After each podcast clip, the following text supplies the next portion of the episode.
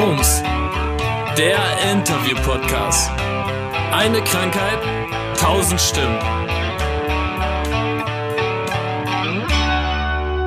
Moin ihr Lieben und herzlich willkommen zu FUMS, eine Krankheit, tausend Stimmen, der Interview-Podcast.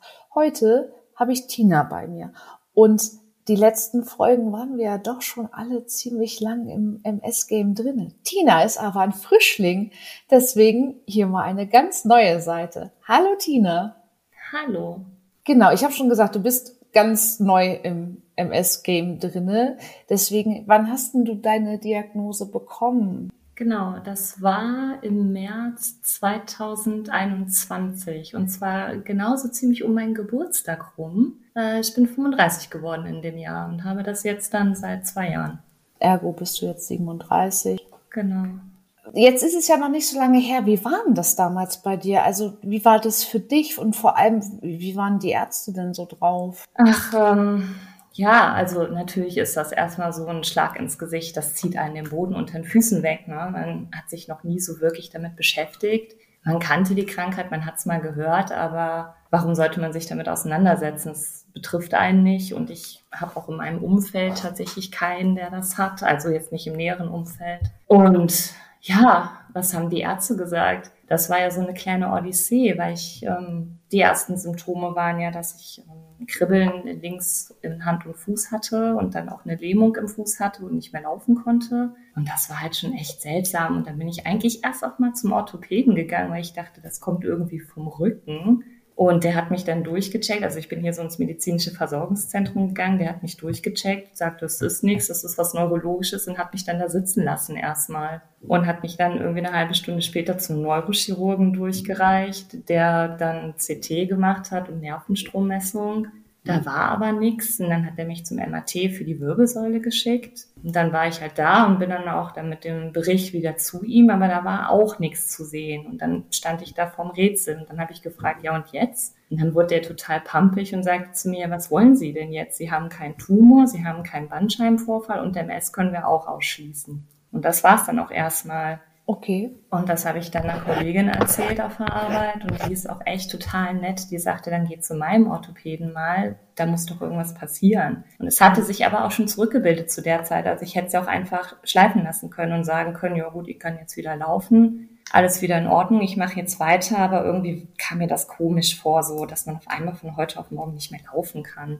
Und dann bin ich zu ihrem Orthopäden, der hat sich auch sehr viel Zeit genommen. Das war der erste Arzt, der sich bezüglich dessen wirklich mal Zeit genommen hat für mich und sich das alles angehört hat und sagte dann, nee, wir müssen da jetzt mal die neurologische Seite klären und danach kann ich dann schauen, was ich für sie tun kann. Und hat mich dann zum Neurologen und zum MRT für den Schädel überwiesen. Und dann war ich auch beim MRT für den Schädel und musste dort dann direkt zum Radiologen rein und da war es mir eigentlich schon klar, dass da irgendwas ist. Ja, und dann bin ich auch am nächsten Tag zum Neurologen und ab da bin ich gut aufgefangen worden. Also der hat dann auch gesagt, es ist alles halb so schlimm, da kann man gut mitleben, bei ihnen hat sich viel zurückgebildet. Ich musste dann noch ins Krankenhaus Krankenhaus für die berühmte Lumbalpunktion. Und da muss ich sagen, die Neurologie hier in den städtischen Kliniken in Dortmund, die sind Weltklasse. Die waren so toll alle die Ärztin direkt gesagt, so bitte machen Sie sich keine Gedanken. Es wird halb so warm gegessen, wie gekocht wird. Bitte machen Sie alles weiter in Ihrem Leben. Man kann so gut damit leben ohne Beeinträchtigung. Und äh, das hat mir sehr geholfen, tatsächlich. Das kann ich mir vorstellen. Und jetzt zweieinhalb Jahre später haben die Ärzte bis jetzt gelogen? Bis jetzt nicht. Nein. Also ich kann das nur bestätigen, tatsächlich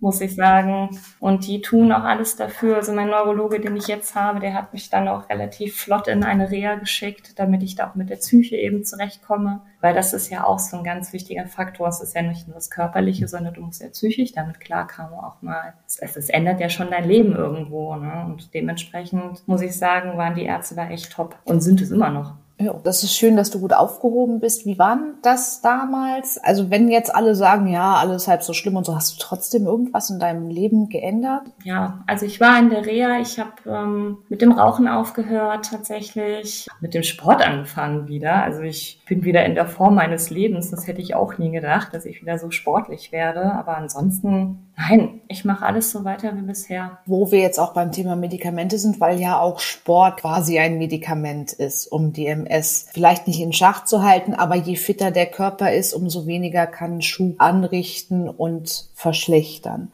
Nimmst du denn auch noch andere? Ja, Dimethylfumarat nehme ich jetzt. Ähm, man hatte mir damals mehrere Optionen zur Auswahl gegeben, unter anderem auch was mit Spritzen, aber da ich da echt eine Schissbuchse bin und mich selber nicht spritzen kann, war das eigentlich direkt vom Tisch. Deswegen waren Tabletten eigentlich so das, womit ich am besten umgehen konnte. Genau, und das nehme ich jetzt seit zwei Jahren. Also ich habe auch relativ flott mit dieser Basistherapie dann angefangen nach der Diagnose. Und haben sich alle deine, also damals die, die Sensi-Störung und so, das hat sich ja zurückgebildet. Auch komplett oder hast du noch so ein bisschen Taubheitsgefühle oder? Gar nichts. Also so. ich muss sagen, toi, toi, toi, Klopf auf Holz. Ich habe gar nichts zurückbehalten es hat sich alles wieder zurückgebildet. Ich kann, ich habe ganz normales Gefühl in, in, in den Beinen auch oder im Fuß. Ich kann ganz normal laufen. Auch diese Nervenstrommessungen sind immer unauffällig, wenn die gemacht werden beim Neurologen. Also ich habe echt Glück gehabt, kann ich da nur sagen, dass ich da wirklich nichts zurückbehalten habe und ganz normal unterwegs bin hervorragend. Ich hoffe, das bleibt so. Ja, ich auch. Und auch die letzten zweieinhalb Jahre kein Schub, den du mitbekommen hast. Irgendwie. Gar nichts, nein. Also es ist eigentlich dieser eine Schub gewesen, durch den man die Diagnose dann eben gestellt hat, MS. Und ähm, seitdem aber auch wirklich gar nichts mehr. Also diese typischen Begleitsymptome, die man mal hat mit der Fatigue oder dann den Flush bedingt durch die Medikamente. Jetzt bei dem warmen Wetter, da bin ich halt ausgenockt zwischendurch. Aber dass ich jetzt nicht mehr irgendwas richtig greifen kann oder so, habe ich gar nicht, Gott sei Dank. Das heißt, die Medikamente tun ihre Wirkung und das ist das Wichtigste. Bis jetzt, ja. Ja, es bleibt auch immer so. Ich weiß das. Ja, ihr seid ja schon alte Hasen tatsächlich. ja, aber am Anfang war es bei mir auch in Ordnung damals. Also das weiß ich. Das ist halt jetzt wirklich über die Dauer. Und es gibt ja nun auch zum Beispiel Bina, die genauso lange im Game drin ist und die läuft genauso durchs Leben wie vor der Diagnose. Also das ist wirklich ganz nice. Es ist halt die Krankheit mit den tausend Gesichtern. Und man ja, weiß genau. nie, was einem erwartet. Du hast das Rauchen gemindert was ja auch quasi eine Anpassung ist. Bist du denn auch noch in anderen Sachen resilient geworden? Hm, vom Kopf her tatsächlich. Also ansonsten war ich schon sehr widerstandsfähig immer, aber vom Kopf her muss man es halt schon lernen tatsächlich. Ja, das ist, äh, man geht sonst unbeschwert durchs Leben so im Normalfall jetzt diese typischen Problemchen, die jeder hat, habe ich auch. Aber doch vom Kopf her muss ich das schon noch lernen jetzt in den letzten zwei Jahren. Aber ich bin da auf einem guten Weg tatsächlich. Mit viel therapeutischer Hilfe auch. Da mache ich jetzt auch keinen Hehl draus, dass ich zu einer Therapeutin gehe. Die hilft mir da auch sehr. Und dann ja, natürlich meine Familie und Freunde ganz wichtig. Genau, in einem gesunden Geist Nein, ein gesunder Geist wohnt in einem gesunden Körper ja, genau. und da der Körper nicht gesund ist, muss auch für den Geist was getan ja, werden. Genau. Jetzt bist du eine Frau Mitte 30. Du hast bestimmt ein Berufsleben. Ja klar. Klar. Da gehe ich auch voll drin auf. Voll im Sinne von Spaß oder voll im Sinne von Vollzeit und du weißt nicht, wo vorne und hinten ist? Beides tatsächlich, beides. Also ich arbeite Vollzeit, aber ich kann wirklich mit gutem Recht behaupten, dass ich meinen Job wirklich gerne mache. Ähm, was natürlich auch durch meine Kollegen bedingt ist. Ne? Also Grüße raus an alle meine Kollegen, die wissen auch, dass ich das habe, auch meine Vorgesetzten. Da möchte ich an dieser Stelle doch mal kurz ein großes Dankeschön an alle ausrichten, weil die mich jetzt in den letzten zwei Jahren so super unterstützt haben nach der Diagnose. Und ja, großes Dankeschön an euch alle, muss ich da nur sagen. Auch von mir ganz viel Liebe an Tinas Kollegen und Chefs. Ja, definitiv. Sowas braucht man. Klasse. Dann hoffe ich, dass du da alt wirst und. Das war der Plan. Erstmal. Es auch immer so bleibt mit der Rücksicht. Das, das klingt nach einem guten Plan. Wollen wir nochmal zurückspringen vor zweieinhalb Jahren? Wie gesagt, Mitte 30. Wie ist denn das bei dir in der Familie aufgenommen worden? Ach, ganz unterschiedlich tatsächlich. Ähm, ja, wo soll ich anfangen? Ich würde mal sagen, ich fange bei meinen Eltern an. Meine Mutter ist in Tränen ausgebrochen. Für die ist noch mehr eine Welt zusammengebrochen als für mich, muss ich sagen. Also die fand das ganz schlimm und ja. die ist auch heute noch, obwohl es mir wirklich gut geht und ich da echt einen guten Weg gefunden habe, damit umzugehen, weil ich es auch eigentlich nicht zu sehr in mein Leben lassen will, sagt sie heute noch manchmal, ich würde es gerne abnehmen. Also ich würde es dir wirklich gerne abnehmen, wenn ich könnte. Was mich dann wiederum so traurig macht, weil sie dann einfach so traurig ist, obwohl es mir ja gut geht. Ne? Und das ist immer bisschen schwierig. Mein Vater ist so, ah, es ist kein Mann vieler Worte, war der noch nie. Der guckte dann ein bisschen betröppelt, der fragte mich nach einer Zeit dann, aber bist du cool damit? Ich so, ja. Der so, gut, dann bin ich's auch. Und dann war das Thema erledigt. Mein Bruder hat dann noch eine ganz andere Reaktion gehabt. Der war völlig entsetzt. Der war auch, glaube ich, ein bisschen fertig. Also seine erste Reaktion war, oh mein Gott, du wirst im Rollstuhl sitzen. Ja, was natürlich in dem Moment nicht so hilfreich ist, weil man sich sowieso schon so viel Gedanken macht und dir auch keiner sagen kann, wie es mit dir weitergeht einfach. Das ist ja ein Lottospiel irgendwie. Ich kann auch morgen aufstehen und kann wieder nicht laufen oder nicht sehen, was weiß ich. Und fragte dann auch, ja, wie sollen wir denn jetzt in Zukunft mit dir umgehen? Und habe ich auch ganz lange mit ihm geredet und gesagt, ganz ehrlich, genauso wie die letzten 35 Jahre auch. Ich bin kein anderer Mensch. Es ist halt einfach da, aber es ändert nichts an mir. Und mittlerweile sind die auch okay damit. Also ich glaube, sie haben sich jetzt auch damit abgefunden. Wir haben das meinen Neffen dann auch erklärt, der jetzt halt fünf ist. Der war am allersüßesten. Der sagte dann, ist gar kein Problem. Ich gebe der Tante einen Kuss und dann ist alles wieder gut. Oh. Das ist natürlich, ja, es ist total süß irgendwie. Ich habe dann auch gedacht, so, oh, ich komme runter und lass mich den ganzen Tag abknutschen, wenn es so einfach wäre. Also bist du in Wirklichkeit geheilt? Voll, absolut. Also dank den vielen Küssen auf jeden Fall von dem. Nee, es Familie ist mittlerweile okay damit. Äh, meine Freunde sind da, haben da auch einen sehr guten Umgang. Meine zwei besten Freunde, die guckten mich an und sagten, ja, ist scheiße. Aber du glaubst ja jetzt nicht, dass wir dich jetzt anders behandeln als vorher. Und alle anderen Freunde genauso. Also ganz viel Liebe raus, dass ihr immer da seid und wart und es auch sein werdet. Und dann geht natürlich ein ganz großes Dankeschön an meinen Partner. Wir waren zu dem Zeitpunkt auch noch nicht lange zusammen. Und dem hatte ich dann auch die Wahl gelassen tatsächlich, dass er auch gehen könnte, dass ich es verstehen könnte, wenn er geht, weil es ist ja schon eine Belastung mit so einer Krankheit. Und er guckte mich nur an und sagte, bist du eigentlich bescheuert? Das stehen wir zusammen durch. Ja, der ist immer noch da. Und da geht auch ganz viel Liebe raus an ihn. Schatz, danke für alles. Hallo Tinas Freund, du bist super. Ja, das ist er, kann ich nur bestätigen wird er mir jetzt zwar nicht glauben, wird dann direkt wieder abwenden und sagen, ja, ja, ist okay, aber doch, der ist schon sehr unterstützend bei der ganzen Geschichte. Ich hatte da letztens auch eine Diskussion mit meinem Mann, also passiert. So, du hast einen Partner. Du bist Mitte 30. Wie sieht denn das aus? Ich will gar nicht wissen, ob Kinder ja, nein, sondern eher, ob Kinder, äh, die Diagnose ein Ausschlusskriterium für dich ist. Nein, gar nicht. Also wir können auch ruhig darüber reden, da sind wir sehr offen oder ich bin auch sehr offen. Äh, ich habe keine Kinder oder wir haben keine Kinder viel mehr. Ähm, wir haben aber auch, als wir uns kennengelernt haben, tatsächlich relativ schnell darüber geredet, weil wir ja nun mal Mitte 30 sind. Da ist das ja immer ein großes Thema. Aber wir haben uns auch schon vor der Diagnose gegen Kinder entschieden. Aus diversen anderen Gründen auch. Und da hat die Diagnose überhaupt keinen Einfluss drauf. Also unabhängig davon ist sowieso keine Kinderplanung vorhanden bei uns. Was ja jedem sein gutes Recht ist. Genau, jeder, der Kinder haben möchte, soll sie bitte kriegen. Kinder sind ganz toll, ohne Frage. Also ich liebe meine Neffen auch über alles, beide. Aber wir persönlich wollten einfach keine Kinder.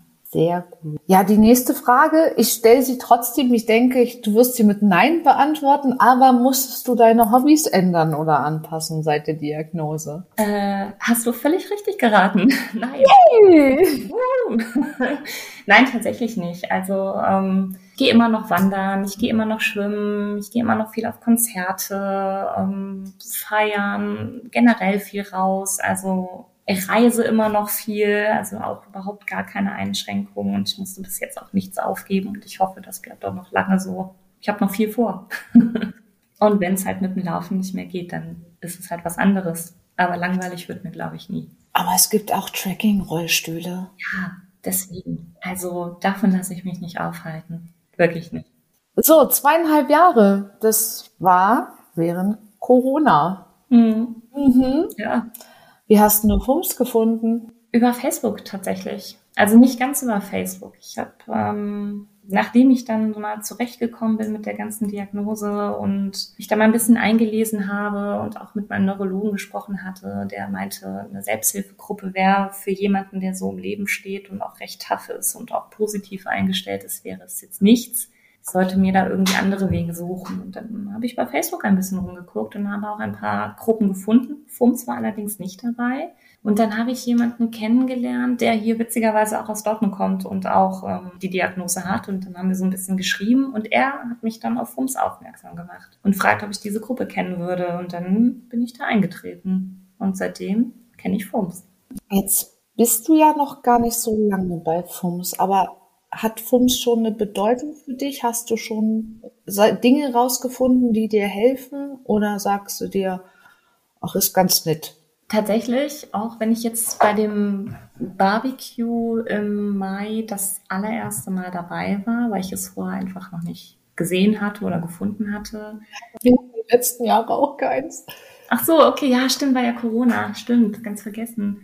Trotz allem muss ich sagen, es war eine super tolle Erfahrung und ähm, ich kann das durchaus verstehen, wenn alte Hasen, sage ich jetzt mal, FUMS als Familie bezeichnen weil, also ich fand das ganz toll, an dem Tag einfach mal Menschen kennenzulernen, die auf gut Deutsch gesagt dieselbe Scheiße am Hals haben wie ich, denen ich aber nicht detailliert erklären muss, wie ich mich gerade fühle oder wie das war. Man, man wirft irgendwie ein, ein Schlagwort in den Raum und jeder guckt dich an und sagt, ja, kenne ich, ja, weiß ich, ja, kann ich, kann ich nachvollziehen, ich weiß, wie es dir geht. Und das ist sehr angenehm, muss ich sagen, weil es ist manchmal schon schwierig, den Leuten, die das nicht haben, die nicht mit dem S betroffen sind, zu erklären, wie man sich fühlt in dem Moment.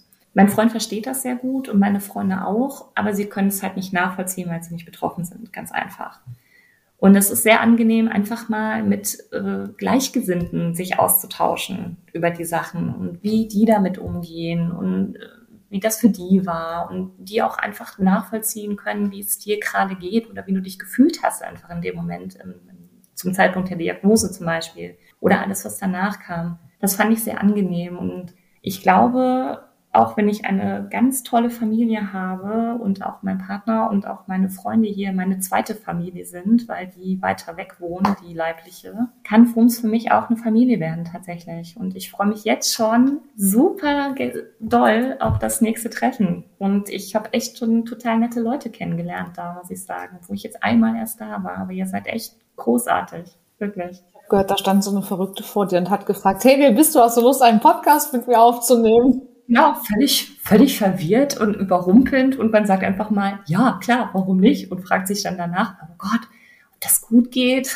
Aber nee, war cool. Auch, äh, doch, war cool. Danke dafür, Anne.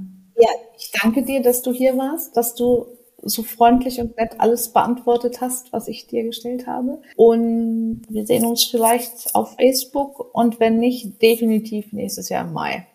Ja, danke, dass ich da mitmachen durfte hier auf jeden Fall. Du bist halt auch eine von den tausend Stimmen.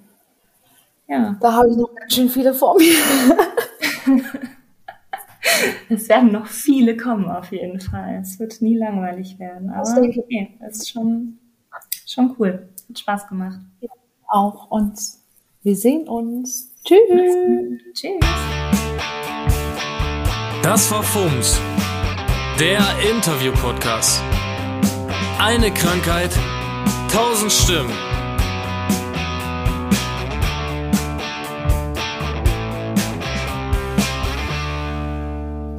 So, ihr Lieben, erstmal an euch vielen Dank, dass ihr bis hierhin ausgehalten habt. Und nun noch ein paar Credits, weil ich alleine krieg das nicht hin. Erstmal ganz, ganz, ganz, ganz großen Dank an Marcel Bromberek und Christian Fultner von der Band Vertical, die die musikalische Untermalung dieses Podcasts machen. Und an FUMS NRW, denn ohne FUMS NRW könnte ich meine Idee gar nicht umsetzen. Ja, und wenn ihr Interesse habt und mehr über FUMS erfahren wollt, dann schaut doch einfach vorbei unter www.fums-nrw.org oder bei Facebook einfach in der Suchzeile FUMS Germany eingeben. Habt einen schönen Tag und bis bald. Tschüss.